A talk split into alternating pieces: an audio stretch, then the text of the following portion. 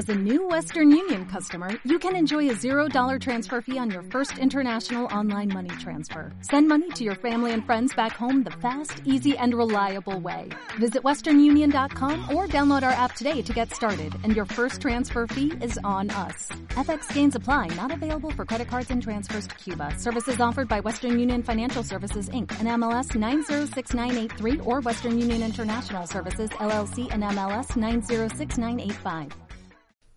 ¿Te imaginas que esto fuera directo? Ojalá. Ya, pero Ojalá. estaríamos en blanco ahora mismo. No, no, no. No, no, porque yo mm, me vengo arriba bajo la presión. Si me arrinconas, soy como un puma. Salto, salto y, y- y- y salgo de ahí.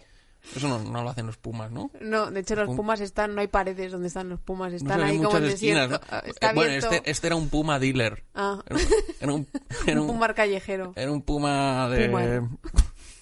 Era un puma de te espera en la esquina. ¡Eh, chico! ¿Quieres probar algo divertido? Esa clase de puma. Entonces viene la policía y yo me siento a- a- acorralado y salto la valla. No sé qué estoy diciendo. Me, me- me ha recordado eso, lo del puma callejero, a la primera vez que con veintipico años me ofrecieron cocaína. Y dije, Contenta, no. ¿no? quiero, pero muchas gracias por ofrecérmelo. Nunca me habían ofrecido droga. Sabía que lo hacía la gente, pero fue como, jo, gracias. Claro. Eh, eh, no, gracias, dijiste. O sea, dije no gracias, pero sobre todo gracias. No te hago... ¿Sabes? Pues como gracias por dejarme entrar en este club y luego ya elegir, no Muchas quiero. eh, merci beaucoup, eh, señor traficante. Gracias por tenerme en consideración. Y- y- Señor de los bajos fondos. Bueno, eh, es un momento importante. A mí, ¿Sí? a, a mí creo que nunca me han ofrecido. No me ven de fiar. me, ven pinta, me ven pinta de... A ti te piden directamente. Me ven pinta de... ¿Cómo se llama? ¿El polisecreta?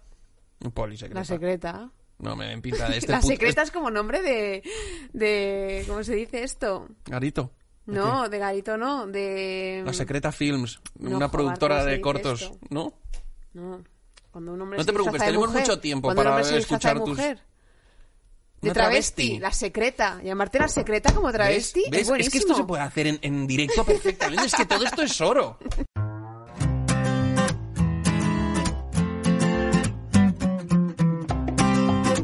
Hola, esto es...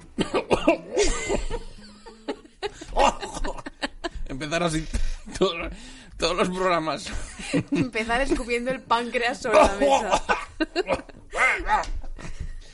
Em, hola, ¿qué tal? Esto es cebolla...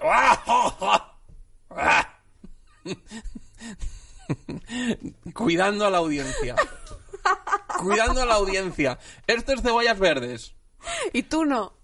Eso es. Y. mm, Y eh, estamos de vuelta después de una semana de ausencia, eh, no justificada. Em, hoy tenemos a un invitado estupendo. Bueno, este es el podcast, ya sabéis. Eh, viene un invitado y nos cuenta cuál es su película favorita. Yo soy Adolfo Valor y a mi lado tengo a Ana Bollero. Ana, ¿qué tal? ¿Qué tal? Estoy muy contento porque el invitado de hoy es muy guay. Es muy guay, sí, sí, sí. Es, es molón. Y la peli también, además. La peli es... la- Doblete. La pirola. Y es un gran conversador. Em, tengo que hacerte una duda de estilo. Dime. Tengo una duda de estilismo. Sí, tienes estilo. Esa es la pregunta. Gracias. Es lo que quería oír. Me han... Me han regalado un plumas.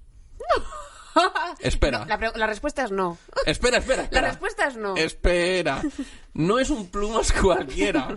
Es el mejor plumas de verdad que he tenido nunca. Un segundo, ¿sabes que a los plumas que no quieren ser plumas los llaman plumífero? ¿Ah, sí? A que el tuyo es un plumífero. ¿Ah, sí? No, no. Este es un plumas. eh, lo tiene todo. O sea, es lo más cómodo y abrigado.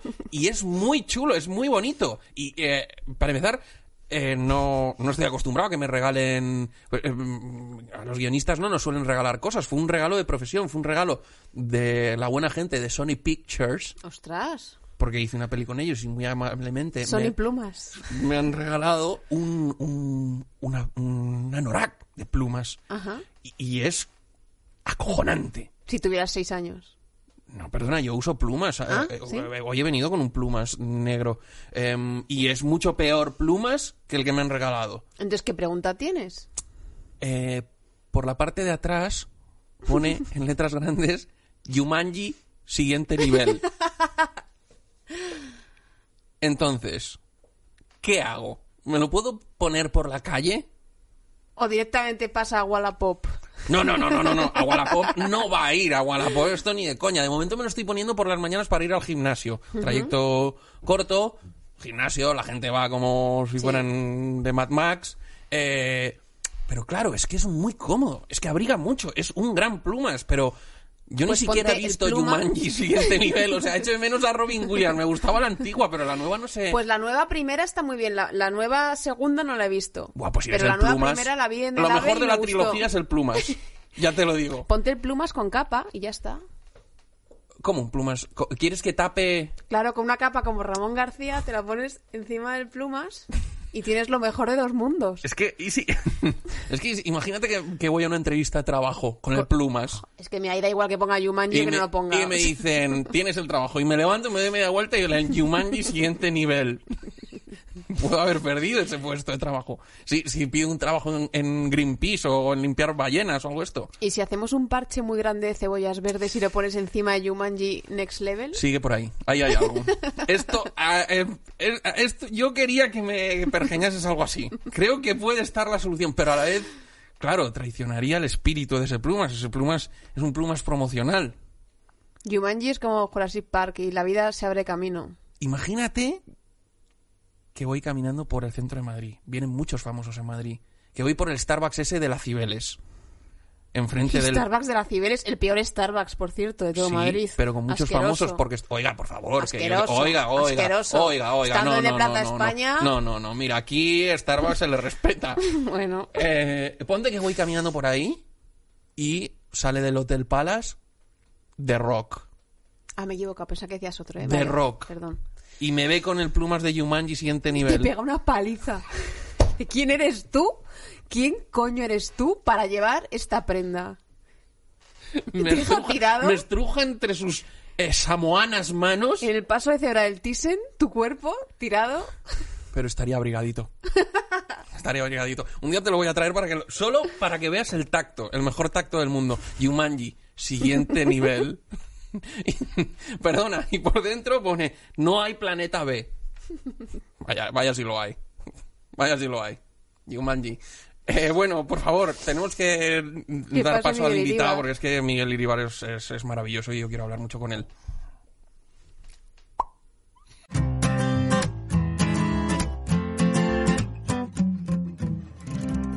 Eh, estamos de vuelta. Nuestro invitado de hoy es cómico. Podéis verle actuando por toda España en algún momento, ¿no? Pues sí. Es uno de los cómicos que más giran.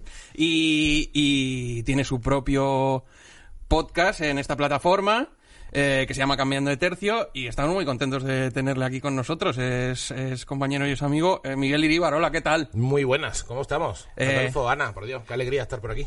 Eh, bueno, has has presenciado un momento patético de fallo técnico de... de- Sí, bueno. Ha habido un momento extremo, de pulsa el botón. No, has- yo quiero ha- apagar todo y volver a encender. ¡No!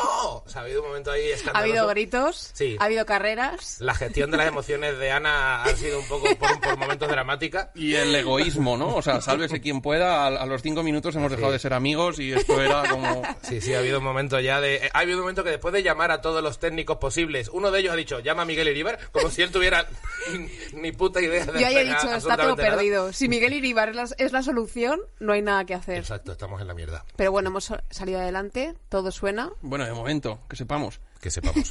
Eh, Bueno, aquí estamos, esto va cambiando de plano, hay cerveza, Todo creo va que de aquí todo hacia arriba. ¿Tú en, tu, en, en el tuyo, tú, tú miras a cámara? No, ¿no? No, no, Me parece no, o inquietante sea, la gente que mira a es que cámara. es muy inquietante. A lo mejor al principio hago como un hola, hola tal y luego ya como que sigo. Yo me dirijo más a, a- a mis oyentes que a mis espectadores. A mis espectadores los desprecio, a mis oyentes los trago con cariño. Yo no, no lo sé, no, ¿qué digo, qué digo yo? ¿Qué digo yo? No digo nada. Digo hola, este es el programa tal, bienvenidos, digo bienvenidos.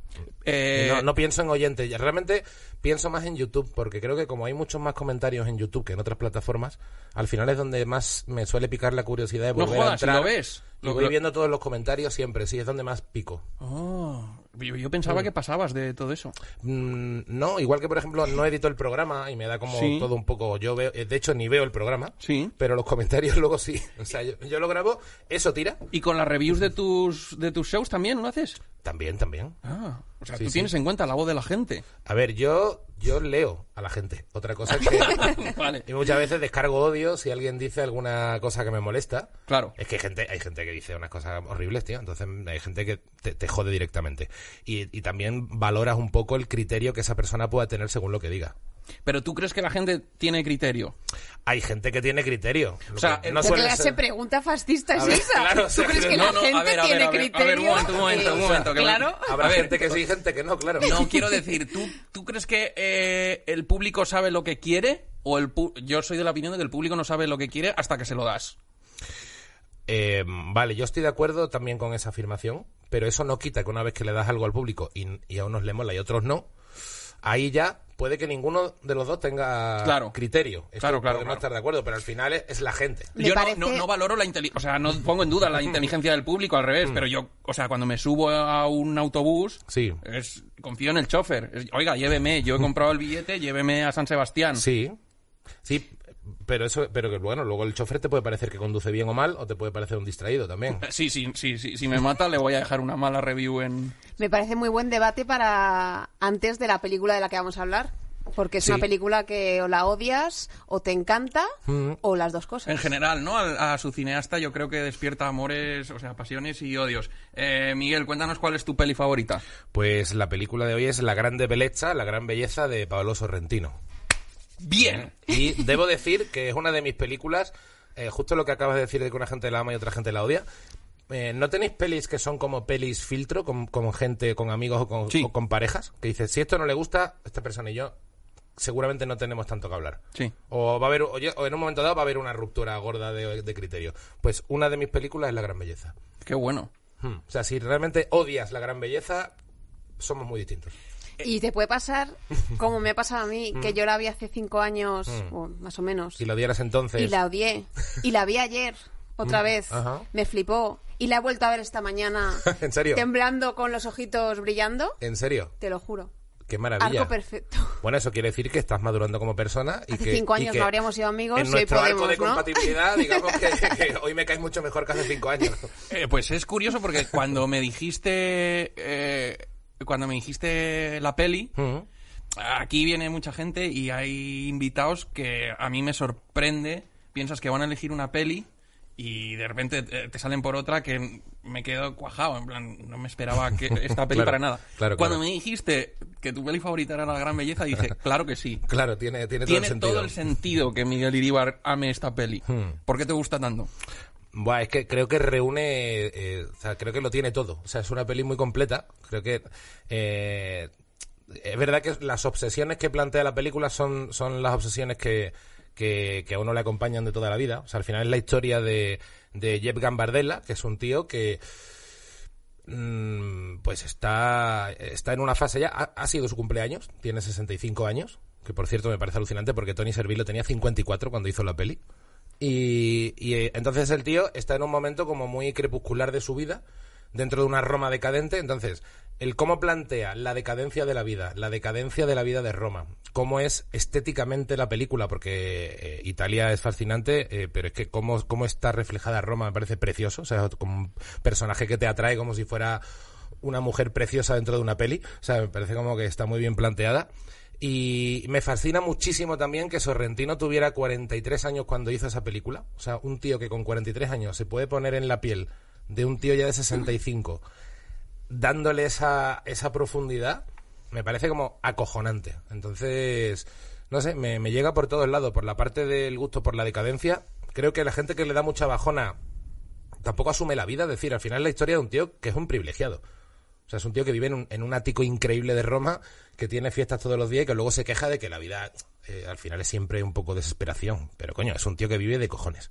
¿Sabes? Hay gente muy jodida en el mundo y, y esa especie de, de rollo sombrío, decadente, pesimista, pero a la vez un poquito cínico con alegría, me, me llega a, vamos, me pega en pum, en mitad de, de donde quieras. La peli empieza con un grupo de turistas japoneses, creo, orientales, eh, viendo, ¿no? Un- esculturas, viendo la, la Roma de las postales, ¿no? Exacto. Eh, uno de los turistas muere, ¿no? y, y de ahí pasamos a... eh, o sea, es como, esta es la Roma que conocen los turistas y ahora os voy a enseñar la Roma que yo conozco o que conoce el personaje protagonista, Exacto. que es eh, uno de los personajes más emblemáticos que ha dado el cine en los últimos 50 Totalmente. años. Es que es alucinante. Sin tío. además sin decir una palabra. O sea, el momento en el que le ves dentro de esa fiesta Sí, eh, sí. por la noche sonando Rafael Acarrá Sí. y de repente cómo sonríe mordiendo el cigarrillo con los dientes, la actitud de vivir la vida, de fiesta, de estar disfrutando, es que le ves y no ha dicho nada. Es alucinante. Y cómo, y cómo además ya te está planteando una fiesta absoluta. El tío dándole un morreo a una, haciendo tal, esta, esta cámara que hace un- como un giro de 180 grados y de pronto él está boca abajo. Eh, y sin embargo, la frase que acaba diciendo básicamente es, eh, de pequeño, eh, a todos los niños le preguntaban, decían, los coños, cuando le preguntaban qué es lo que realmente más te gusta en la vida. Y a mí, y yo decía, el olor de las casas de los viejos. Entonces, te está planteando ya un bajón.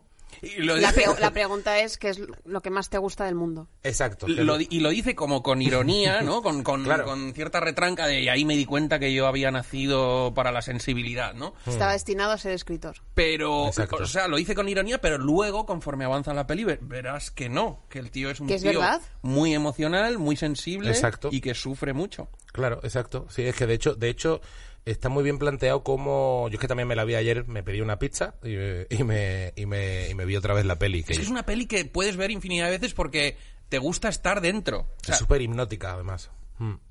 Sí, sí, y hay un momento en el que el tío, además, claro, el tío es un tío que todavía le sigue yendo muy bien, la gente lo sigue considerando un genio. O sea, es un tío que lo que pasa es que todo el mundo le dice, pero ¿por qué no has escrito otra novela? ¿No? Hace 40 años que escribió una que tuvo mucho éxito, como en plan de joven talento de la literatura, y ahora está como, él mismo dice, no he escrito porque soy un vago, no he escrito porque he salido demasiado de noche, no he escrito porque no he encontrado la gran belleza. Hay- hay- haz- da como tres explicaciones que, pero en el fondo el tío, siempre que quiere dinero, lo consigue, ¿sabes? Que en el fondo vive muy bien. El tío es un hedonista. O sea, una de las cosas que llaman la atención es que en esa fiesta, que es una fiesta brutal en la azotea más preciosa de Roma, Ya es alucinante. eh, todo lo que ves, la mayoría son viejos.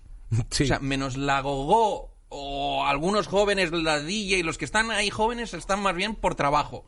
Todos los demás es gente que no debería estar Sí. de fiesta. Es como, ¿qué estás haciendo con tu vida, no? Sí, sí, parece como, como una boda que ya se ha ido de las manos. ¿Sabes? Que de repente aquí ya te quedan las madres bailando y queda un poco de, y queda un poco de, bueno, ya podéis parar un poco que aquí les va a dar un ataque al corazón a alguno. Claro. ¿no? Sí, sí, da, da un poco esa sensación. Y luego lo que no entiendo es por qué a ti no te gustó horripiló hace cinco años y ahora te flipa. Eh, hombre, O sea, porque, bueno, te horripiló, ¿por qué te- Claro, a ese ver, cambio? A mí, eh, para empezar, por inmadurez seguramente mía y porque, digamos que cometí el típico error de, bueno, odiaba al, al protagonista, despreciaba al protagonista, Vale. representaba todo lo que odiaba, Ajá. que era un señor... Eh, snob, súper creído, que, que va por la vida arrasando, eh, Vale. machista. eh, para mí era todo eso, entonces me, me caía fatal. Era incapaz de verle con la compasión que necesitas verle para disfrutar la película. Claro. Y ahora has visto que no es así. O sea, que, eh, te, eh, ¿ves cosas en el personaje que no habías visto? ¿O se- te sigue pareciendo todo Mira. eso, pero lo disfrutas? No, no, ahora lo disfruto. Por ejemplo, había una escena en la que él se acuesta con una mujer que no tiene trabajo, es rica. eh, entonces se acuestan y ella le dice que se hace unos selfies desnuda y le dice, si quieres te los enseño. Y él le dice, sí, vale. Y entonces él dice, cuando he cumplido 65 años me ha dado tiempo de que no tengo, no tengo tiempo que perder y no quiero hacer nada que no quiera. Entonces Exacto. él se va sin despedirse y la otra llega con el ordenador Hmm. y se da cuenta de que se ha ido. Yo cuando vi eso hace cinco años... ¿Te pareció un me gilipollas? pudo. O sea, me pudo. De repente fue como, ostras, te odio tanto que, Es que, de hecho- que no podía entrar en la peli. Y en cambio, viéndola ayer y hoy, pensaba, sí, sí, te entiendo perfectamente. No estamos para... O sea, era una gilipollez lo que iba a hacer. Ahora que al tío le dio bajón que la tía fuera tan superficial. De repente es como que de hecho una- el, el amigo romano le pregunta al día siguiente, pero al final te fuiste con esta. Y dice, sí, pero, pero me dio como bajón. Dice, joder, pero si era muy guapa. Dice, a veces una tía guapa ya te da igual Claro. a cierta edad. Eh, ¿Es la chica rubia? Sí. Sí. que le dice no te ha gustado, bla, bla, bla. Sí. Eh, Él, él, él al principio se porta, o sea, Sí, es sí, enrollado es- con es ella, en plan, le quita importancia si un encuentro sexual no muy satisfactorio, muy memorable y tal. Ella está un poco apurada porque él tiene un aura en la vida social romana y no sé cuándo, y es como... mm, Exacto. pien- piensa que va a ser un mal recuerdo para él o algo de esto, y entonces él le quita todo el hierro. O sea, él se queda hablando con ella, no es que tenga prisa por irse. Ahora, lo Sí. que no le gusta Lo que no va a es, hacer es las paridas. Fingir media hora vida que, ya no quiere Claro, verse. claro. Sí, sí, sí. Eh, y luego está eh, eh, con lo que decías, Ana, de, de que es, es, es- verdad que tiene un punto snob y tiene un montón de cosas reprochables, pero él es consciente de ello. O sea, él sabe que lleva una vida no miserable, pero muy disoluta y que ha tomado muchas decisiones malas en su vida y la única diferencia con el, con el resto de, s- de su cuadrilla es que él Es plenamente consciente. consciente, ¿no? A diferencia de la amiga comunista esta que va de íntegra y tal y... Bueno, que escenón. Buah, es- Esa escena me, me dejó ayer sobrecogido. No, no, la recordaba dura y, y me pareció más dura todavía. Digo, porque al principio, sobre todo en la primera en la que la machaca, digo, tío, te has pasado un poco. O sea, como, ahí, ahí sí digo, tío, se te ha ido un poco la olla con la, con la chavala. A, a- a mí, eh, a- aparte que me encanta la actriz y eh, es, o sea, eh, Sorrentino tiene una cosa que es súper guay, que es, bueno, tiene un montón de cosas chulas, pero eh, tiene de repente escenas súper visuales en las que no hay diálogo Sí. y luego de repente las escenas de diálogo son los diálogos más acojonantes. Son acojonantes. Todos los personajes son brillantes, de lo que se habla es de cosas muy muy importantes, ¿no? Está súper guay. Yo. A mí me, a mí me flipa, es que, es que además frase tras frase, es verdad que, que tiene otro co-guionista, no sé cuánto es de él, como de otro, de Humberto, no, me- no me acuerdo el apellido, pero, pero, pero es cierto que el tío, también es verdad que en esta peli está especialmente redondo todo, o sea, es que la ves y dices, es que tiene todo un, es tan orgánico todo, o sea, el momento en el que simplemente él se asoma a un jardín y él recuerda, no sé si ve a unos, a unos niños o recuerda, no, no tengo muy claro ahora mismo cómo, pero está como tan bien rodado que dice, este tío es, es muy bueno. Yo y, lo- me, y me agobia mucho con 43 años que sea tan bueno, porque encima no para de hacer cosas. Pero ya- yo lo pensaba también cuando, cuando la volví a ver y tal. de- de- de- pe- pensaba en esto de. Eh, Sorrentino antes, no sé cuántas ha- había hecho, tres o cuatro pelis. Sí. Depuró el estilo muy pronto. Increíblemente. O sea, tenía un estilo muy tal, pero esto es como ya. Es el estilo llevado. O sea, pensé, no sé si va a poder hacer algo mejor que esto. O sea, en este, es- en- eh, si este es su estilo, si cambia su estilo o busca nuevas historias, pero es como mm, Tarantino y Pulp Fiction. Exacto. Ha hecho mejores películas después probablemente, pero ninguna destila No. tan bien. No, pero siempre hay un punto de has llegado, o sea, cuando le has dado al mazo, has llegado arriba, ping, y ha, pincha- y ha picado de una forma que, que no lo has hecho con otras. O sea, es muy, muy difícil que llegues a- ahí porque... Y a mí me pasa, el otro día de hecho me, me, me vi la primera, eh, El Uomo Impiu, El Hombre de Más, eh, de 2001, también con Tony Servillo, que hace como de un músico eh, cocainómano un poco acabado, eh, un poco en la mierda. Y, y transmite unas obsesiones muy parecidas, la decadencia, el artista mm, venido a menos, tal. Y tiene cositas, pero claro, dices, ostras, es que de 2001 a 2013, que es la gran belleza, este tío ha aprendido muchísimo. De hecho, las consecuencias del amor o la de la del Divo, o sea, son, son, son ya, van siendo ya películas guays.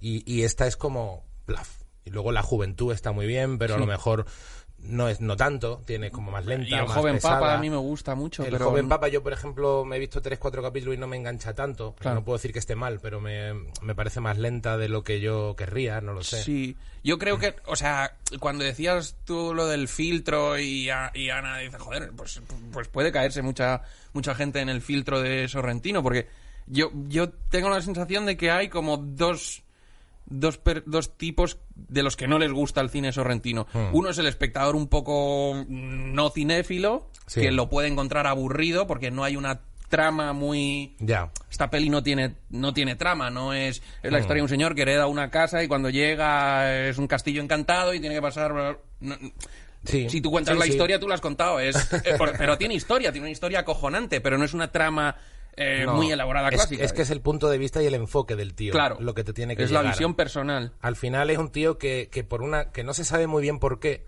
no ha encajado, teniéndolo todo, no ha encajado en, en la sociedad de una forma estándar. Entonces el tío, por, cual- por lo que sea, que igual es porque es gilipollas, o por lo que es demasiado sensible en un sentido, o porque tiene un ego como un castillo, o porque sus inquietudes artísticas o su genio le han llevado por otro lado y le aburre la vida. Sea, a mí me parece fascinante cuando se puede hacer cierto spoiler. Se puede hacer todos los spoilers que quieras. eh, me, puede- me parece muy, muy representativo. El tío al final, y yo creo que es con lo que también pues, quizá me, me- uno se identifica a veces, ¿no? Es que cuando llega a cierta edad y a lo mejor no has cumplido ciertos patrones de casarte, tener hijos, esta no sé cuánto, dejar de salir, etcétera, eh, está claro que te estás situando en un lugar de la vida. No quiere decir que, no quiere decir que seas mal tío, pero ya te estás, mm, estás llevando unas dinámicas, unas cosas que la gente sabes cómo te va a ver y tú ves a la gente ya por inercia de otra forma distinta también a como la veías con 25 y era como lo normal. Entonces, eh, hay un momento en el que el tío se junta con, con el que fue marido del amor de él de toda la vida, que está con una nueva novia, de hecho, muy pronto después de que se hubiera muerto, y de repente se los encuentra y como para ver si les podía pedir el diario. Y, le dice, no, mira, no, el diario tal. Y, lo ve con la, con la, con la novia, no sé polaca o... y le dice, pero qué bonito sois, pero ¿qué, qué, coño hacéis esta noche? Esa, pregunta de ¿qué, qué- qué- qué vida lleváis? Como, y, y esa manera de, no sé, irá igual, no sé lo que era, veremos si está la ropa seca, yo qué sé. Sí, sí. ella planchará, tomarán una copa de vino, verán la tele y se acostarán. Exacto, y el tío se queda como, como qué bonito, y lo dice sinceramente, o sea, ni siquiera es como, tío, a mí ya se me escapó el carro de, de- de hacer esto bien. que yo Pero creo- es raro ese momento porque es como, o sea, alguien de la élite que claramente se, se- eh, baja a la clase media baja, Hmm. Sí. eh, ve su rutina de vida normal Sí. y de repente eso le emociona. Es un poco como Common People de Pulp. O sea, sí, sí. No, es que- Qué es que- bonito, pero, pero no. O sea, Pero piensa que yo creo que él eh, ahí lo que está viendo y lo que le emociona es que está viendo todo lo que él ha perdido de sencillez. O sea, es que yo creo que hasta en el mayor snob, cuando se asoma a la sencillez auténtica, dice, hostia, es que esto yo lo podía haber vivido y realmente a la gente le hace feliz y yo no puedo, no pude hacer esto. ¿Sabes? Me fui a la mierda porque no fui capaz de, de, de verle el punto guay a esto. Y a lo Es mejor que esa era la gran belleza. tampoco, tampoco veo en, en Claro, el personaje una oscuridad No. ni un arrepentimiento, sino más bien una necesidad de ahora que ya queda poco tiempo encontrarle un sentido a, a- a la vida, encontrar esa belleza y va como viendo varias opciones. Pero tampoco le veo oscuro ni arrepentido, es más bien como sensación de, bueno, ¿a qué clavo me agarro? ¿Sabes? Al final, ¿en qué consiste? Yo creo que hay algo también bonito de la peli que es esa sensibilidad que él tiene, Mm. que vas viendo como un montón de pinceladas de cosas que, que te emocionan un montón en la película, o sea, desde la naturaleza, desde cuadros de arte, eh, música, hay como muchos motivos por los que la vida Merece la pena. merece la pena. Mm. Pero entre esos, entre esos puntos, Mm. joder, el camino es duro, que es un poco lo que dice la... Sí, lo que pasa es que a mí me da la sensación de que, de que el tío simplemente ya se ha instalado, de que no da más. O sea, el tío no, no, no, no es oscuro, ni tampoco es claro. O sea, simplemente el tío ve las cosas un poco desde fuera. O sea, pero creo que, o sea, creo que es que pillo el punto del pavo porque a un nivel totalmente distinto, lleva una vida, pero entiendo ese punto de sentirte un poco fuera de, y, que, y que las cosas no te tocan. Y ya no porque seas super guay ni nada, sino porque de pronto tienes una sensibilidad que hay cosas que te la que es un sudan poco infinito. la tragedia de la sensibilidad, ¿no? Que puedes, como espectador, emocionarte ante algo bonito, Mm. pero lo que no tienes son las raíces de quien crea algo, que es un poco lo que le pasa Exacto. a este personaje. Exacto. Eh, yo, vamos, es que entiendo perfectamente por qué te puedes... O sea, yo es que te veo un poco Jeff Gambardella de Malasaña. O sea, yo, por ejemplo, recuerdo una noche... Te falta el pañuelito solo. Tal cual, o sea, yo... ¿Sabes que hoy he buscado sombrero Panamá? Ayer busqué sombreros Panamá. Eh, y estuve viendo dos tiendas y no me lo compré porque valía 80 pavos. Me va a quedar como el culo y no lo voy a usar jamás. Luego te queda como John Hammond Pero- en Jurassic Park. Exactamente. Pues te juro que estuve buscando... Como Bertino Osborne en lo juro que iba a venir con un sombrero Panamá y porque no tengo una, una americana O sea, con yo daría todo por, por llevar, por llevar ese sastre encima, vamos. Pero eh, yo me acuerdo, eh, yo estuve en un bar una noche en la que estalló una tangana de cómicos Sí. Y- Ah, sí, sí, cierto. y tú estabas en la barra, en una esquina, mirándolo todo, solo, tú solo bebiendo una cerveza, eh, y resumiste la noche con una frase lapidaria que no viene al caso. eh, y eras eh, Jeff Gambardella, puro, puro y duro. Además acerté bastante. Eh, Sí, sí, Cuando todo el mundo estaba rayándose muchísimo, digo, no, aquí ha pasado esto y esto no se va a arreglar. Mm. Y la gente, no, tío, tal. Es, ver- es verdad que ese día estuve especialmente acertado. Y, y- y, eres un tío que sales, mm, o sea, creo que sales bastante o te- Sí, te- lo disfrutas. Menos de lo que mucha gente piensa y más que la gente normal, sí.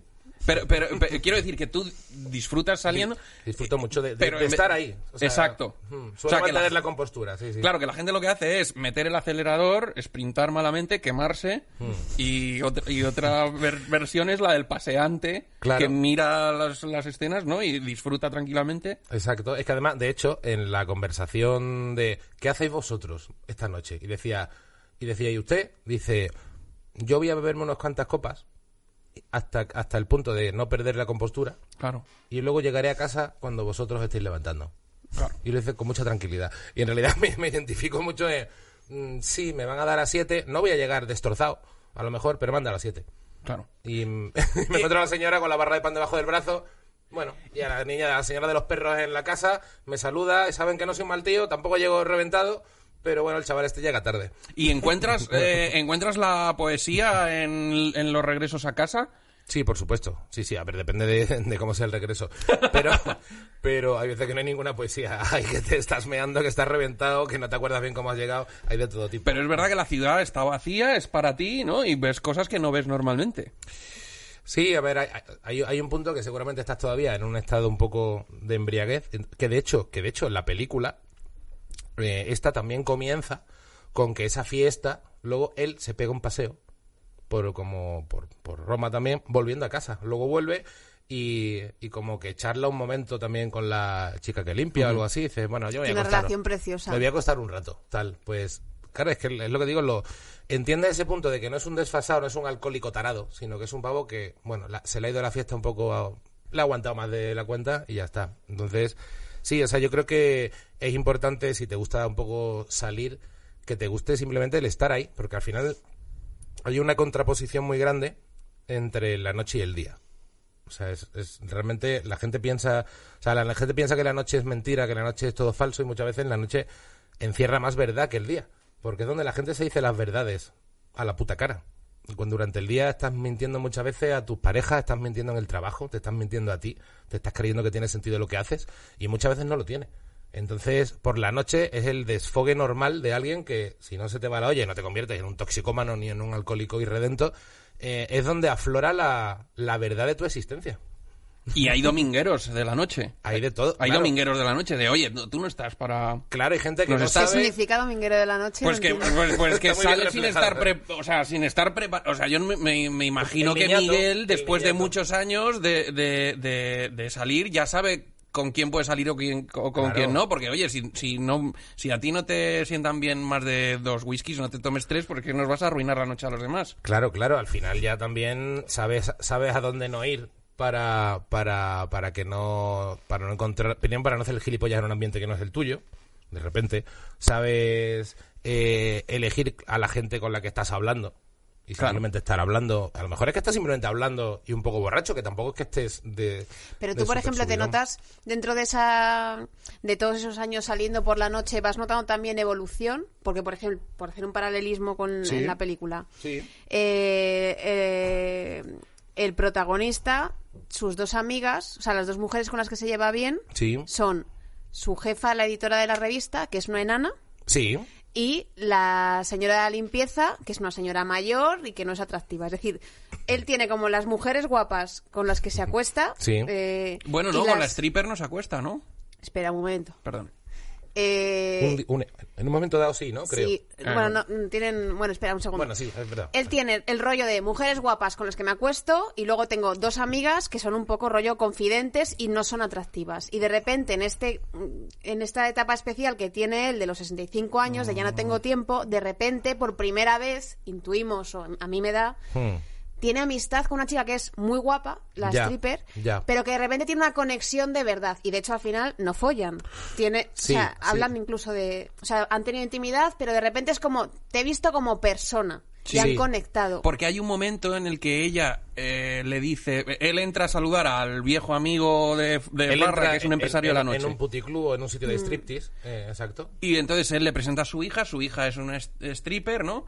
Eh, la stripper lo primero que piensa es, este es el amigo crápula de mi padre que me, que me quiere llevar al huerto. Exacto. Y él también piensa, esta es la típica stripper descerebrada. Y hay un momento en el que empiezan a hablar y ella dice algo así como, yo no me merezco que me pasen cosas buenas o algo Yo así. no, Yo no no estoy estoy, hecha- hecha para las cosas bonitas. Sí. Y ahí hace clic y dice, esta tía es Exacto. distinta. Y de hecho él le dice, me siento viejo. Y le dice ella, Exacto. joven no eres. Claro. Joven no Y eres. ahí es como eso, de repente Claro. Ya somos que- amigos. somos amigos. Es que, por ejemplo, es lo, que, es lo mismo que te digo, cómo conecta con... Es, la- la- es muy orgánico todo. Porque está claro que el puñetero sorrentino se debe sentir también de ese palo. Alguna farra se habrá corrido. Claro, y sobre todo, si, si el tío con cuarenta y pico palos tiene esa sensibilidad, es evidente que, te, que, que entiendes perfectamente que una tía que de repente sea guapa pero te diga no estoy hecha para las cosas bonitas, implica una ya una, una especie de desesperanza mm, simpática que te cae bien. O sea, quiero decir, es que entiendo perfectamente esa, esa atracción. Creo que hay, toda un, hay todo un mar de fondo mm, de, de- de gente que piensa así. Claro. Y no son pocos, es que hay un montón de gente. Entonces creo que, evidentemente, la peli conecta 100% con esa gente y luego con otra gente que tangencialmente le puede resultar atractivo eso, aunque sea simplemente porque le parece estéticamente atractivo o una vida literaria o como ya cada uno lo quiera ver desde una forma más... Pero evidentemente hay mucha gente que piensa así. Entonces, que una tía buena te diga, no estoy hecha para las cosas bonitas, solo es mm, una conversación de puta madre, aunque no folles. es Claro, que es un claro. planazo. Eh, eh, Pero cuando tú, por ejemplo, ves el, el, eh, el, el personaje de, de él, eh, por cierto, si alguien quiere escribir o hacer pelis o lo que sea, los nombres de los protagonistas son importantes. Y Jeff Gambardella, o sea, Buah, si tú no- lees qué nombre. La ciudad de los prodigios, te acuerdas de Onofre Boubila, si tú lees eh, El guardián entre el centeno, te acuerdas de Holden Caulfield, y si tú ves eh, La gran belleza, no se te olvida Jeff Gambardella. Exacto. Es- Es- Sí, sí. Ves Lolita es Humber Humber, bueno, pues ya está. Es Jeff Gambardella es Jeff Gambardella. Eh, cuando tú ves a Jeff Gambardella con sus 65 tacos, Mm. la vida que lleva, eh, ¿qué- dime la verdad, ¿qué piensas? Eh, por favor, que no llegue yo así o mira, ni tan mal. Si yo tuviera un ático en Madrid a los 65 como ese y me siguiera ganando la vida como se la gana ese hijo de puta, ya te digo que mis contradicciones internas las supero, ¿eh? Ya. No pasa nada. Ya. Si de pronto recuerdo, vaya, el amor aquel de mi vida en la playa, eh, joder, se perdió, eh, seguramente se- lo ibas a perder igual, simplemente 20 años después. Entonces, hay un punto en el que, en lo que, por lo que he empezado diciendo, me parece un punto privilegiado, creo que él lo sabe, y simplemente entiendo que a los 65, que ves ya morirse la gente, que te ves ya como diciendo, vale, esto se acaba, entiendo que te dé como un, como un bajón interno existencial, pero es existencialismo puro. Es Claro. decir, no me engaño con nada. Eh, al cura que ve al final también le dice, mira, es que no te pregunto, tenía una curiosidad por preguntarle algo, pero ya no le pregunto, pero que es que sé que me va a decepcionar, porque la Bueno, verdad no tiene usted ni puta idea. Son tan guays los personajes porque son, o sea, son extremos. Es como te, te ponen un personaje y te, te imaginas por dónde va a ir. Eh, de repente eso, ves a un cura que es como que parece que va a ser el próximo papa, super serio, Sí. y de repente el tío es un, es un tío plano que lo único que, que le interesa es hablar de las recetas de cocina. Totalmente. eh, y no tiene absolutamente nada que decir. Totalmente. Y todo el rato son, son extremos. Tengo una pregunta. Sí. Eh, ¿Te ha llamado GQ para ofrecerte ser el... Bueno, ¿te han nombrado alguna vez hombre GQ de la semana? ¿Por qué lo dice? ¡Qué gilipollas! Porque claramente este señor de la gran belleza es el hombre GQ de la semana... Bueno, de la vida, o sea, reventó GQ. Y como tú tienes ahí... Yo me parece que... No, ¿No te han llamado? No me va a llamar en la puta vida, no. Pues entonces... No sé, no sé- ¿No te pareces tanto a... Es que... vamos, Nunca te esperas, esto- ¿eh? Por esto dónde va a salir el zarpazo bollero. Ojalá me, ojalá me pareciera... Ya digo que creo que Todo iba bien. Que nombre por Dios, es que, Sí, que sí, esta, no, esta no, no, peli- que esta película es Que sí, que sí. A ver, claro, Total. claro, totalmente. No, a ver, este- está claro que ojalá me pareciera eh, un 10% en cuanto a éxito en la vida de ese señor. Eh, lo que creo es simplemente que la conecta con, con este con esta especie de corriente de, de, de pesimismo un poco existencialista y a la vez vitalista que, que lleva el pavo. Y, por, y luego, joder, es que, es que la película es que está muy bien hecha, es lo que te digo. Es que, ¿sabéis por qué eh, habéis visto el cartel? Sale Sí, el tío, precioso, o sea, sí. precioso con esa escultura. ¿Sabéis qué es esa escultura? No. Lo miré para este programa, no, no, no lo sabía majo. de antes. Es en un, tana- bueno, un tanatorio, es, es en la escena del, ce- del entierro, ¿no? De alguien. No, no, no, es en la escena cuando, otra escena me parece preciosa, que es cuando el tío le dice, oye, llevas el maletín ese, cuando está en la fiesta con, con Sabrina Ferilli, y le dice, oye, llevas el maletín este con todas las llaves de los sitios importantes de Roma, de los museos y tal, entonces se lo lleva de noche a ver museos. Y en uno de los museos, que creo que es en el Palacio de, de eh, eh, creo que ahora está ahí, eso era el Marforio, que es una de las seis estatuas parlantes que había en Roma. Se llamaban estatuas parlantes, que estaban situadas en varios sitios de Roma, eh, en la época antigua. eh, eran estatuas donde la gente, los poetas, colocaban eh, panfletos, pero las, lo pegaban como si fuera un tablón de anuncios, estaban repartidas por toda Roma y eran siempre críticas súper satíricas, hijas de puta, en verso, contra el poder romano. ¡Qué guay! Entonces realmente es muy sintomático que al tío lo ponga sentado tranquilamente con eso detrás. ¡Qué guay! Está haciendo una sátira, está haciendo una crítica y está haciendo algo público. eh, y eh, el Marforio y el Pasquino eran como las dos más famosas que había. Luego ya las quitaron de la calle. Eh, hubo momentos que intentaron hasta prohibir que la gente colgara cosas porque se decían barbaridades, pero era de dominio público, era como una catarsis para el pueblo. Me parece muy bonito eso. Cuando lo descubrí dije, joder, qué bonito. Joder, qué chulo. Eh, está, eh, mola, mola mucho además que... Hombre, lo suyo sería que hubiese un sorrentino español, pero aún no sale. Pero mola mucho porque es muy cercano las, las fiestas, o sea, la sociedad italiana Mm. es distinta a la nuestra, pero está bastante cerca. O sea, yo creo Sí. que como espectador español dices, Totalmente. las fiestas aquí sirven esas copas, suena esa música. Lo puedes identificar con una Madrid decadente también, perfectamente. Mm, mm, totalmente. Lo que pasa es que al final siempre la, la marcha y la fiesta la suele absorber muchas veces gente como más joven, por lo menos la pública. Pero cuando uno va a bares donde también hay gente con más edad, yo voy a un bar habitual donde muchas veces eh, se juntan actrices, es que vemos que me recuerda mucho, se juntan a veces actrices que están buscando un papel, dándole el coñazo a directores de cine ya avejentados Ya. que es un, un sitio que yo cariñosamente llamaba un sitio, cuando veía ese tipo de escenas, lo llamaba un sitio de tíos con pasado y tías sin futuro. y me parece una buena descripción para algunas de las fiestas a las que vaya Gambardella. ¿Es clandestino? No, este no es clandestino, este es normal. Eh, lo- y lo- luego otra de las cosas que de- de- decía, eh, hay, hay, hay gente que no le gusta porque le parece un coñazo y otra gente que es, yo creo que es peor todavía, que son los, los cinéfilos snobs, que es, lo que piensan es, es que esto ya lo he visto, esto ya es Fellini y bla, bla, bla. sí. Pero es absurdo, o sea, eh, Sorrentino cuando le dan el Oscar por esta peli, el tío se lo agradece a, a Fellini, Scorsese y los Talking Heads. Claro. de las tres personas que más me han influido. Pues ya, y luego ve su cine y, y sí, claro. Claro, no, pero ese, ese argumento es de los que más por saco me dan. Primero, un tío dice, no es que ese tío, eso ya lo hizo Fellini. Seguramente a ese tío igual no le gusta tanto Fellini. Eso es para empezar. para empezar, Sí, igual porque si te gustó, mira, Claro, aquí si te tienes flipa más. tanto Fellini, Claro. eh, a lo mejor no te disgusta tanto esto. ¿Sabes? Porque, porque es como, o si te resulta tan, tan, tan fácil, eh, haz- hazte tú un cortometraje que, que parezca Fellini. Ya. Si tienes huevos. O sea, Claro. me parece que a ese tío que está diciendo lo de Fellini lo hace por, por marcarse la vacilada de, de es que yo ya he visto esto. Es que a ti ni siquiera a lo mejor viste la Dolce Vita, ni siquiera te llegó a nada la vida de, de ese reportero eh, que conocía. O sea, o sea, igual es que no te llegó tampoco. Y ahora, le, y ahora criticas que te has vuelto a comer tres horas de otro coñazo de otro tío en Italia con un bajón de vida. Tú como cómico eh, has desarrollado el superpoder de detectar a los snobs como Gambardella.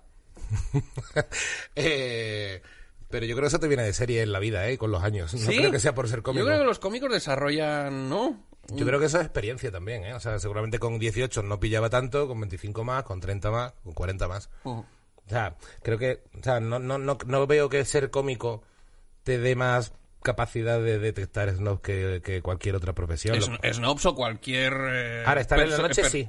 Ah, sí, ¿eh? Eso sí lo creo, porque lo que te digo, al que te da el pego en una reunión de trabajo, luego de copas, se le ve el cartón. Claro. Y entonces ya le ves, ahí sí que lo ves por dentro, dices, vale, este es un gilipollas, o este es un tío de puta madre.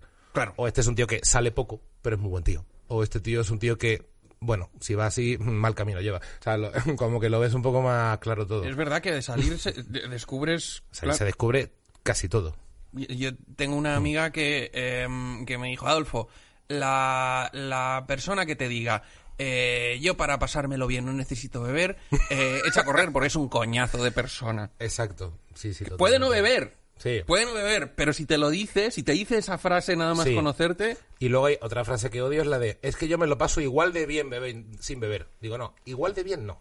Te lo puede pasar mejor, mm, pero igual no. mm, O sea, quiero decir, no es lo mismo estar sobrio que ebrio. Entonces, igual no te lo pasas.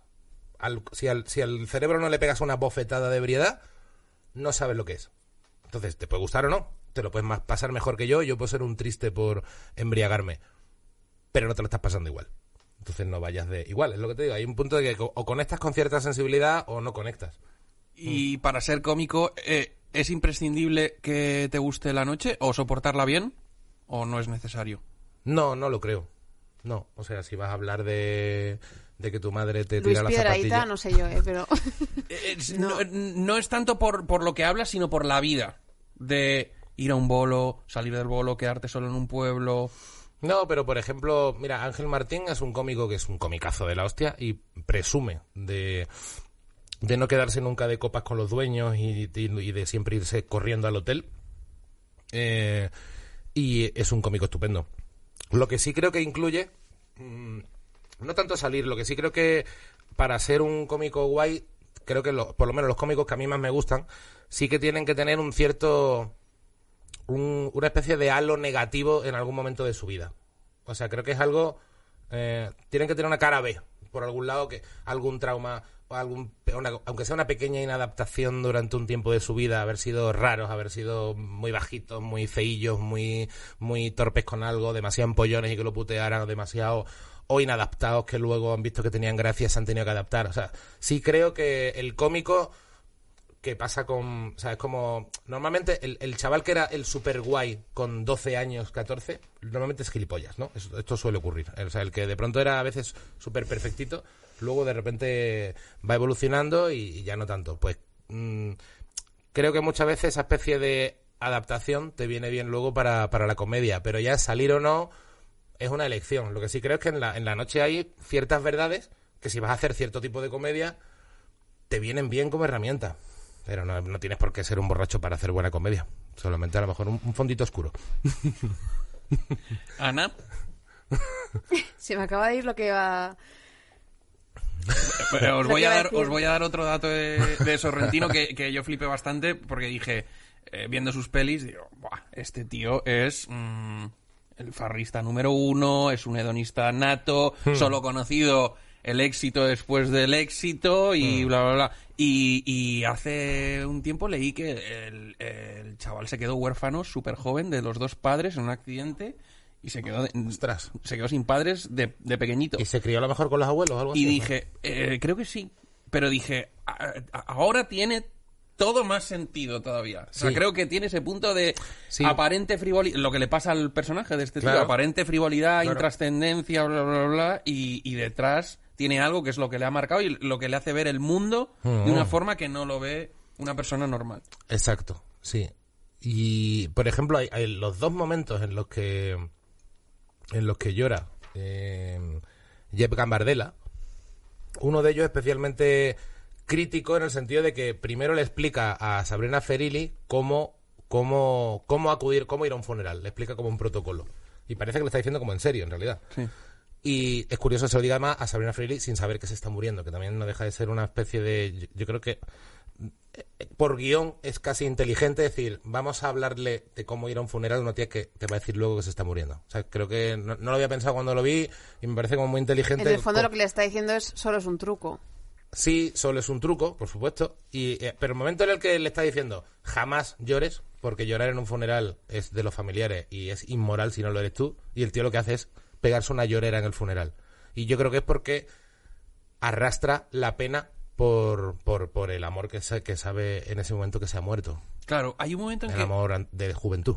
Hay un momento en el que le... Sí, sí, él obviamente no está llorando por el señor del... No, claro. de- Estará- del ataúd, el sí, idiota sí. ese, creo. Y, y luego hay un momento que está es que está tan bien porque el tío, efectivamente, lo que decías tú de está bebiendo, bebe constantemente, pero no, no bebe mal. No pierde los papeles, ¿no? no se le ve nunca como a Leonardo DiCaprio en El Lobo de Wall Street. Y en cambio, cuando el amigo, su amigo el actor fracasado, le dice me voy de Roma, ya no puedo más, Mm.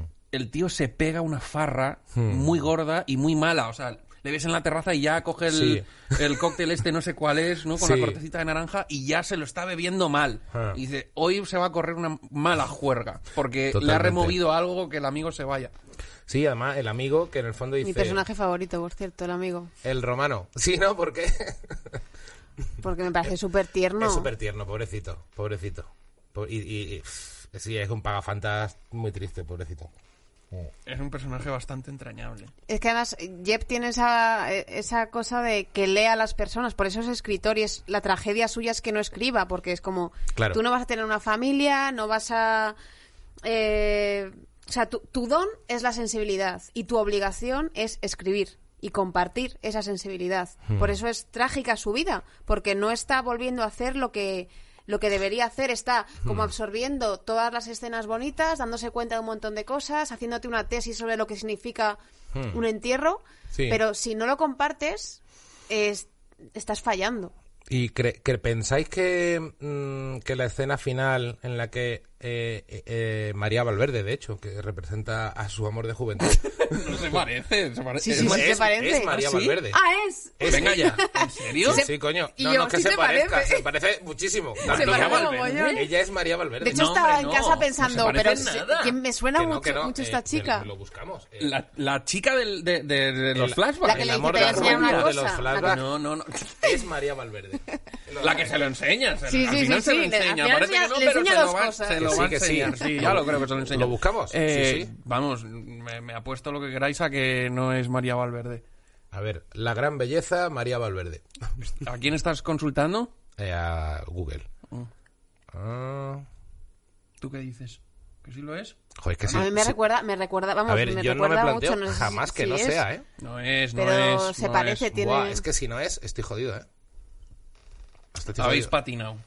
No me lo puedo creer. O sea, bueno, lo- lo- eh, igual, igual no, ¿eh? Pero, además es que no se parece que- tanto, ¿eh? se me parece muchísimo. Sí. O sea, muchísimo que nunca lo dudé, pero es verdad que, como bien dices, ¿Habéis visto la, la, la gran belleza un poco drinking drinking? ¿Os habéis metido en la experiencia interactiva? hija de puta, no, no va a ser. Ana, ¿cuál es tu escena favorita? Pues mira, me Pues no gustó ser, ¿eh? muchísimo. No es, o sea, no es que sea mi escena favorita, pero quería hablar de ella y aprovecho este lazo. El momento en el que está este hombre eh, viendo una escena de teatro moderno y sale una artista de performance Está de puta madre. desnuda con que le tapan la cara como con un fular Es y de repente se tira corriendo sin ver eh, contra un arco y se da con, eh, con- vamos, como el puente el acueducto de Segovia. Se da de cabeza con el acueducto de Segovia. guay porque cuando haces un eh, cuando eh, eh, ves muchas comedias donde se ríen del arte moderno y siempre es como lo mismo de están mirando un cuadro el cuadro no se entiende bla bla bla. Eh, pero esta yo quiero ver esa performance. Sí, sí, totalmente. Además te quedas como esa sensación de esto me está pareciendo ridículo porque tiene como el Mm. sale con el pubis eh, rojo con la bandera de la, de la URSS. eh, pero a la vez, claro, cuando se da la hostia, te llama atención, entonces no sabes muy bien qué pensar. A mí me ha recordado mucho, de hecho, esta película es un poco como Woody Allen, con la obsesión esta de reírse de los snobs, pero Sí. a la vez pasado por el filtro de un anuncio de Sony Bravia. ¿Sabes? Que es como... sí, está bien, está muy bien. Sí, es verdad que es, en- es verdad que ahí, por ejemplo, se descubre que el tío se ríe todo el rato de- del arte del arte moderno ridículo, que le gustará a otro. O sea, el nota se ve que, que tiene un criterio. Es que yo creo que el snob es justamente el que se apunta a modas Claro. por, Sin por- saber. por apuntarse, sin un criterio, por hacerse el guay. Yo creo que realmente está totalmente alejado de lo que es ser un snob. Sin embargo, en el segundo visionado. Me he dado cuenta de una cosa, porque claro, en la primera, o sea, ayer cuando lo vi, obviamente fue como qué ridícula el arte este eh, que no lo entiendes y además hablas con el artista y ella tampoco sabe nada, ¿no? Sin Ya. embargo, la primera visión es como de parodia total, están haciendo sátira de los artistas contemporáneos, Sí. pero por, por otra parte también ella dice algo que resume mucho muy bien la película, que es que dice, ¿cómo voy a traducir la poesía a vulgares palabras? Ya. Que en el fondo es un poco de lo que es la película, de en la vida hay un montón de de instantes de belleza que te, que te emocionan, que te hacen Sí. vibrar, Sí. eh, pero que tampoco lo puedes explicar, no puedes reducir. La vida es esto. No, está claro. No, lo tienes que sentir. O sea que al final esa parodia eh, te está diciendo bastante sobre la película. Sí, y de, y de hecho engancha con lo que estaba diciendo de María Valverde, que efectivamente creo que no va a ser María Valverde. Vas a tener razón, lo he hecho aquí convencidísimo, pero... Pero me habéis hecho dudar. No, Sí, no me habéis hecho dudar. En todo caso, quiero saber quién coño es esa actriz, porque se parece. Pero bueno, me da igual. El caso es, justamente al hilo de lo que estás diciendo, de, de a veces ese, ese, esa explosión que es inexplicable, ¿nos parece que justo que al final de la peli, prácticamente, eh, él sigue, se va de hecho al sitio donde se folló por primera vez a, a María Valverde, que no es María Valverde? Ah, ¿tú crees que hace el viaje de verdad? No es que él No, se... no, yo creo que el tío, yo creo que lo hace. Del tío se va a la montaña y, vale, hace, vale. y hace su flashback ahí. Esto ya sería discutible, porque vamos, si ya no es María Valverde, te puedo discutir todo. Pero me refiero, pero me refiero. No, no, eh, pensaba que estaba proyectándose él ahí, pero... Puede que fuera en barco y proyectara y realmente nunca volvió ahí. Pero en todo caso, esa escena en la que aparece donde él rememora esto, ella le enseña los pechos. eh, y a- ella hay ese encuentro. ¿No, ¿No pensáis que es un poco eh, esa gran belleza, ¿no? un poco su Rosebud? Sí, eh, sí, sí. em, de la peli. Sí, sí, O sea, sí, que en cual. fondo toda la peli lo que te está llevando es que su Rosebud esta tía era el amor de mi vida, era la gran belleza en, eh, en lo que significa justamente lo- todo lo que me ha hecho llorar, todo lo que me ha hecho decaer, todo lo que me ha hecho igual no escribir, es porque Total. no he sido capaz de agarrarme bien a esto. Sí, de hecho, eh, él cuando eh, al final decide que va a volver a escribir, ¿es antes o después de eso? Justo después. Es ese- claro. sí. En el momento en el que hace ese flashback, hay un momento, primero es el chaval, luego es vuelve él y dice, eh, y ahora eh, voy a escribir otra, y en realidad lo que dice es que va a escribir la peli. Claro. Y entonces, porque todo es un truco. ¿Qué tío? ¿Qué tío? Es que a mí esto me has dejado loco. No había caído en eso, claro. Es que el tío te da la vuelta y ahí cuando rememora, después de todo eso, después de cumplir 65 años, después de que haya muerto su amor de toda la vida, de repente dice, ahora es cuando quiero escribir. Después Claro. de rememorar ese digo, es un poco antes Rosewood. no está preparado para hablar de eso. Porque está eh, tapándolo con, con fiestas y con tal. Pero porque muere hay un la tía Claro. y el tío hace ¡pam! Dice, ahora es cuando puedo escribir porque he estado no dándole el luto. De hecho, digo durante la peli que no me acuerdo ni por qué me dejó ella. No he, no he hecho el... Mi luto ha sido liar la parda porque es que al igual ella me dejó. Claro, claro, claro. Y no estuve a la altura o lo que fuera. Qué O sea, en su puto Rosewood. Cojonudo, Miguel. Esto que has dicho, pues me parece... eh, normalmente estoy escuchando insensateces a trochimoche aquí eh, y, has, y has venido aquí a partir la pana. Eh, en realidad todo esto era una excusa para que nos cuentes Sí. el secreto de hacer un podcast de éxito. Esta- esta- es- ¿Estás, es con- verdad que estás lo estás contento? petando en Apple y en Evox es- y todo esto, ¿no? ¿Estás contento con el podcast? ¿Te da A ver, hombre, yo estoy muy contento. Sí, sí, claro. ¿Lo pasas bien haciéndolo? Ah, lo paso súper bien. Sí, sí, sí, lo paso súper bien. O sea, me... eh, quiero decir que creo que más que estar petándolo, lo que hago es que está, está claro que me está dando un cierto rédito de que hay gente que lo está viendo y, disfruto mucho de, de que haya cierto feedback, pero no dejan de ser números también muy, muy modestos. O sea, quiero decir que al final es una cosa que dices, vale, para una cosa que acaba de empezar, que viene de la nada, o sea, que quiero decir que la diferencia entre petarlo, lo que estamos llamando petarlo y no, son 3.000 espectadores a veces. Bueno, pero, pero, Apple, pero Apple Podcast, ¿no? Y Spotify te sacan entre los mejor del año y todo sí, esto, no, ¿no? sí, sí, claro, efectivamente hay un punto que de pronto Apple Podcast o yo que sé, de lo que sea, te, te, te consideran eh, ebooks también como uno de los podcasts revelación del año, lo que te quiera, todo esto está guay, pero que no se traduce ni en tener un millón de visitas, ni en, ni en que me pague un ático de Madrid como el de Jeff Gambardella ¿Te han en mandado Roma. regalos? Me han mandado algunas cervezas, dos cervecitas o tres y una botella de Jagger. Bueno, Ah, muy bien, muy bien. Bueno, pues, Muy bien. Ya, lo, ya La- lo pillábamos, ojalá lo pillásemos La nosotros. botella de Jagger con una dedicatoria especial fue en el fondo por eh, por cuando vino Xavi Daura de los Venga Monjas Sí. que contó eh, que él se acost cu- cuando decidió durante un año estar todo el año emborrachándose le- Sí, eh, sí, es dice, verdad, sí. y es que le pillaba el puntillo ya a estar solo en casa llenarme un tazón un tazón ni siquiera una copa un tazón de Jagger y tomar sorbito a sorbito en el sofá viendo la tele Qué barbaridad. y si pillaba un puntazo, entonces esto lo saqué un, un fragmentito, como la agencia de Jagger debe estar en Barcelona eh, y deben ser fan de Venga Monjas, está claro que hay un- una conexión aquí, eh, y, y Xavi Daura lo colgó en su propio Instagram, lo vieron y se pusieron en contacto conmigo para mandarme la botella. ¿Quieres decir que los vengamonjas solo hacen gracia en Cataluña, no? No, quiero decir que si está en Cataluña te conoce todo el mundo. Y mientras que en el resto igual te conoce, mm, bueno, Pero te parece, o sea, ¿te parece un buen complemento eh, a un cómico tener su propio podcast. Eres el Mark Maron español. Wow, ojalá fuera un un Joe, o un Joe Rogan. O sea, sí que es cierto que me ha gustado mucho, el, me gusta mucho el formato de entrevistas en general. Me, me, me considero muy deudor de, de, en mi época un Jesús Quintero a mí me llamaba mucho la atención. O sea, esa manera de llevar distinto una entrevista, de no, de no, de no comerte el tarro por, por el tiempo que estuvieras tardando en hablar. O sea, de dar tiempo, de dar, de dar un margen y de sacar un punto, se hace a través de la cerveza o de la charla, pero darle un, un puntito en el que la gente se siente como cómoda y habla de la vida. Pues igual que también hemos hecho hoy a través de, de La Gran Belleza, que de hecho, si lo elijo como películas, tengo muchas pelis favoritas a lo mejor que me gustan mucho, pero esta peli creo que permite hablar de la vida, que al final es lo que es lo que mola. Y creo que cambiando de tercio, la, la gracia que tiene muchas veces es que te quedas con la visión eh, vital de, de la gente que viene. Tú fumas, ¿no? En el programa. He dejado de fumar hace un mes y pico. No jodas. Hostias. Fumaba, pero he dejado de fumar en Nochevieja. Pues estamos ya, sí, hace ya mes y medio. ¿Y qué tal? ¿Contento? Sí, sí. O sea, mira que sigo saliendo, sigo bebiendo, tal. eh, no le echo de menos. Ha sido como, pues como cuando alguien te cae muy mal y dice, mira, paso de ti. eh, y simplemente cambias un poco el, el chip.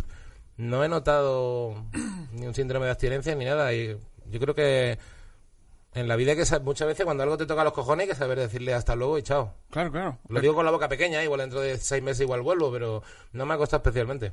Joder, pues me alegro, aguanta ahí. Yo pensaba que lo estabas haciendo por respeto a nosotros y No. he dicho, a lo mejor se lo podría haber encendido como dejaban a Antoñete. A, a No, habría, preguntado, habría preguntado porque mi, el Miguel Iribar fumador, que lo considero ya pasado, eh, se habría fumado a estas alturas cinco cigarros. Por cierto, cómo se fuma en la gran belleza. Buah. Se fuma mucho y cuando la Y ves bien, dices, ¿no? Lo coge, lo coge muy guay este tío, ¿no? Lo coge Sí. como ar- eh, arriba de... Pero además no inunda la escena de humo, que también es agradable, porque no es ese tipo de películas Es que fuman y te, y te están agobiando en el salón. es cierto, es cierto. Es una pasada de peli. Eh, Miguel, muchísimas gracias por, ah, por traerla y por hablar de ella y, y por venir a vernos. Joder, muchísimas gracias a vosotros, un placer, me encanta este podcast. Eh, por cierto, eh, me parece súper evidente, porque el otro día alguien me lo preguntó y se sorprendió que Cebollas Verdes era el, digamos, el, el opuesto a Rotten Tomatoes, ¿no? Nadie había sacado esto. ¿En serio? Nadie ¿Me lo había tan sacado. evidente? Bueno, Es que el otro día no sé a quién se lo dije, que era como, no, ¿en serio? Digo, a ver, eh, ni confirmo ni desmiento, pero Miguel Iríbar, Va por delante. he venido aquí a muy reventarte la gran belleza. lo que el ojo no ve. Eh, vuelve cuando quieras, tío. Muchísimas gracias. A vosotros, chicos, un placer.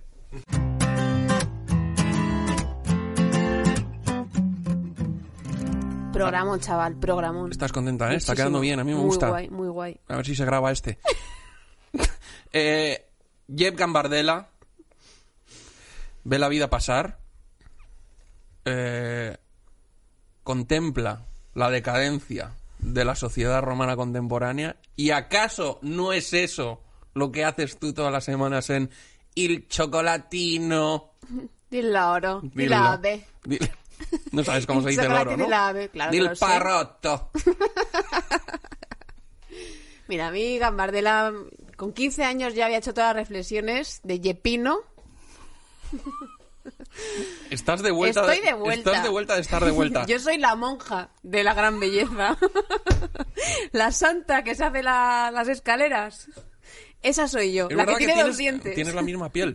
Eh, bueno, que, Esa eh, soy yo. cuéntame, ¿qué, qué, qué reflexiones nos traes? Nos traes. Nos traes. Eh, como te he dicho antes, no, no traigo nada. No tienes nada. No. Mira que el programa va largo, ¿eh? Y, Ya, ya, te y he lo dicho- montas tú y, te he y dicho- no te gusta editar. Cuando, cuando oigáis programas eh, largos, chorongos largos, eso no le tocaba editar a Ana. Claro, o Adolfo estaba de puente, no sé, una de esas dos. Bueno. El otro día vi en Facebook un vídeo. agresiva. El otro día vi en Facebook un vídeo, bueno, otro día esta semana, de Sonia Martínez. ¿Sabes quién era? ¿Quién era? Una presentadora de programas infantiles. Ah. Ah, no, no, ¿quién es? Ah, sí, la que presenta... No, ¿quién es? Bueno, es una, es- era, una- a ver, no sabía quién era hasta que he Ah, visto eh, el vídeo. perdona, es que me- estaba pensando si, si me había dejado la luz encendida en casa. Em, Sonia Martínez era una presentadora de televisión española, Sí. eh, jovencita, que de repente... ¿Seguro que se llamaba Sonia Martínez? ¿No Sonia...? ¿Sánchez? algo así. ¿Sonia Sánchez Sí. puede ser? Sonia Martínez es eh, una jefa de, Antena 3. Ya, ya, ya. Es que pues me he confundido dos veces de nombre al Y, revés. y he visto por un momento tu carrera despeñarse por un barranco y he, y he dicho, ¿qué hago? ¿La dejo seguir o no? Espérate un segundo, es que a lo mejor te estás equivocando, ¿eh? Sonia Martínez, la popular presentadora infantil que murió víctima de las drogas. ¡Hostias! No, esta, no, no, esto no sabía quién era. Perdón, perdón, perdón. Sí, Cuéntame. sí, sí. pero esto es aterrador. No, es aterrador, yo no tenía ni idea de esto. ¿Pero Además, qué vídeos de YouTube ves? pues que de repente uno me pongo en Jimmy Facebook Fallon. ha puesto un- una entrevista de esta mujer, entonces de repente era Isabel Gemio con el peinado de Julia Otero en el 90 y era una entrevista y los labios de Millán Salcedo.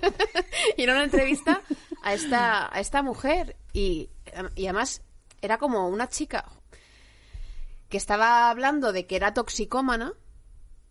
Eh... Es que, Sí, me gusta, me gusta acabar con una nota de color. Cuéntame. Espérate, es que mira, a ver, te voy a decir una cosa. Eh, no tenía chocolate del loro. eh, em- em- de repente se me ha ocurrido hablar de esto y ahora me estoy dando cuenta que es un tema demasiado grande como para abarcar aquí. No, hombre. Pero es que me acabo de acordar una anécdota que me ha salvado el chocolate. ¿Sabes que yo hice un casting? No, no, espera un momento. Que ya no vas a seguir ahora. Que ya No. no vas a seguir hablando de este tema. Mira, he visto el agujerito. Pero, tía, ¿cómo dicho, tienes tanta cara? No, no, a Estoy ver. a tiempo de no meterme en este agujero. Y- No, hombre, no, que no, no, iba he muy metido bien. el dedito en la He metido el dedo en la piscina, la piscina está fría y lo saco. No, O sea, no, ten- no. Es que no traía nada pensado y, eh, a ver, me ha impactado mucho, pero no tenía pensado. Eh, mira, hace, eh, hace poco fue el aniversario de la muerte de Enrique Urquijo. ¿Quieres Eh, también hacer chistes Ah, de...? no, no, no, no iba a hacer chistes, pero es que he intentado improvisar y me he dado cuenta de que no, de que no tenía nada pensado. ¡Fua! Aún así, te invito a ver la entrevista porque es muy potente, ¿eh? Pero me acabo de acordar, me ha recordado de otra Sí vez. que es potente, sí, sí, porque has estado a punto de inmolarte. eh, me ha recordado una Pero vez es que ya ahora lo que digas ya no me interesa. Que sí, no que- entiendes que sí, no puedes cambiar. No, no está... que está relacionado. Ah, ¿sí? Sí, porque yo una Vaya vez en el colegio vinieron a hacernos un casting para una película de eh, ¿cómo se llama? Elvira Lindo. A no ser que alguien en el colegio se enganchase al caballo, Espera, tiene que ver no con tiene la nada que ver. Te juro que tiene que ver con la heroína. Entonces, nos hicieron a todos los que nos apuntamos un casting para hacer de protagonista de esta película, que era algo de no me acuerdo cuál era, era una era la siguiente novela seria que escribió después de hacer Manolito Gafotas. Sí. Entonces, yo llego al casting fantaseando Un día hablaremos de cuando me metí con una manolito gafatas y me retiraste la palabra un mes. Porque la gente piensa que eres una persona adorable y no conocen el lado oscuro. Cuéntame. Eh, nos hicieron el casting, entonces yo llegué, claro, yo nunca había hecho un casting. Yo mi única preocupación era cómo iba a combinar el rodaje con las clases de matemáticas. Sí. O sea, yo ya iba da- dando por hecho que me iban a dar el papel. Sí. Y entonces me hicieron, me preguntaron qué tal, no sé qué, cómo te llamas. Y entonces me dijeron, ¿qué estás leyendo? Yo tendría como 13 años, 14, 15, algo así. Y estaba leyendo un libro sobre la heroína.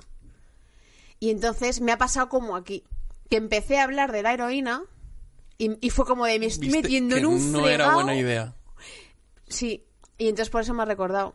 Fue como, es que, la, es que la verdad es que pocas veces la heroína es un tema que te salve de nada, ¿eh? A ver, no, la, la heroína no salva a mucha gente. Bueno, pues em, si queréis ver a Ana Boyero en La Chocita del Loro con su nuevo monólogo, eh, los, no estragos, hacer- los estragos del caballo... A ver, no, no, aparte que esta chica murió. O sea, que Sí, es sí, que- me ha quedado claro. Pero que yo no iba a hacer chistes. No, no, no, no, no, Simplemente te iba a decir eh, eh, Ah, algo sí, que has me había llamado la oportuno atención. traer esto a, a mi programa. Que no, que no había pensado... Bueno, pues nada, Adolfo. la semana que viene, ébola. Bueno, que por, qué, ¿por qué hablar de bolas si tienes el coronavirus? coronavirus, el ahí coronavirus. haciendo- chispeando alrededor, hombre. huyendo. Bueno, eh, te has coronado. Desde luego, eh, saco Coronavirus. Mis disculpas más sinceras a todo el mundo que haya aguantado hasta este, hasta este minuto del programa. Si queda ya alguien... dos horas si 30 queda minutos. alguien, gracias, lo siento, y nos vemos la semana que viene. Gracias a Miguel Iríbar, gracias a Pablo Sorrentino, Llegan Bardella, eh, grazie a tutti, Pleni. Bacciamo in bocca al lupo, eh, arrivederci, auguri. Chao.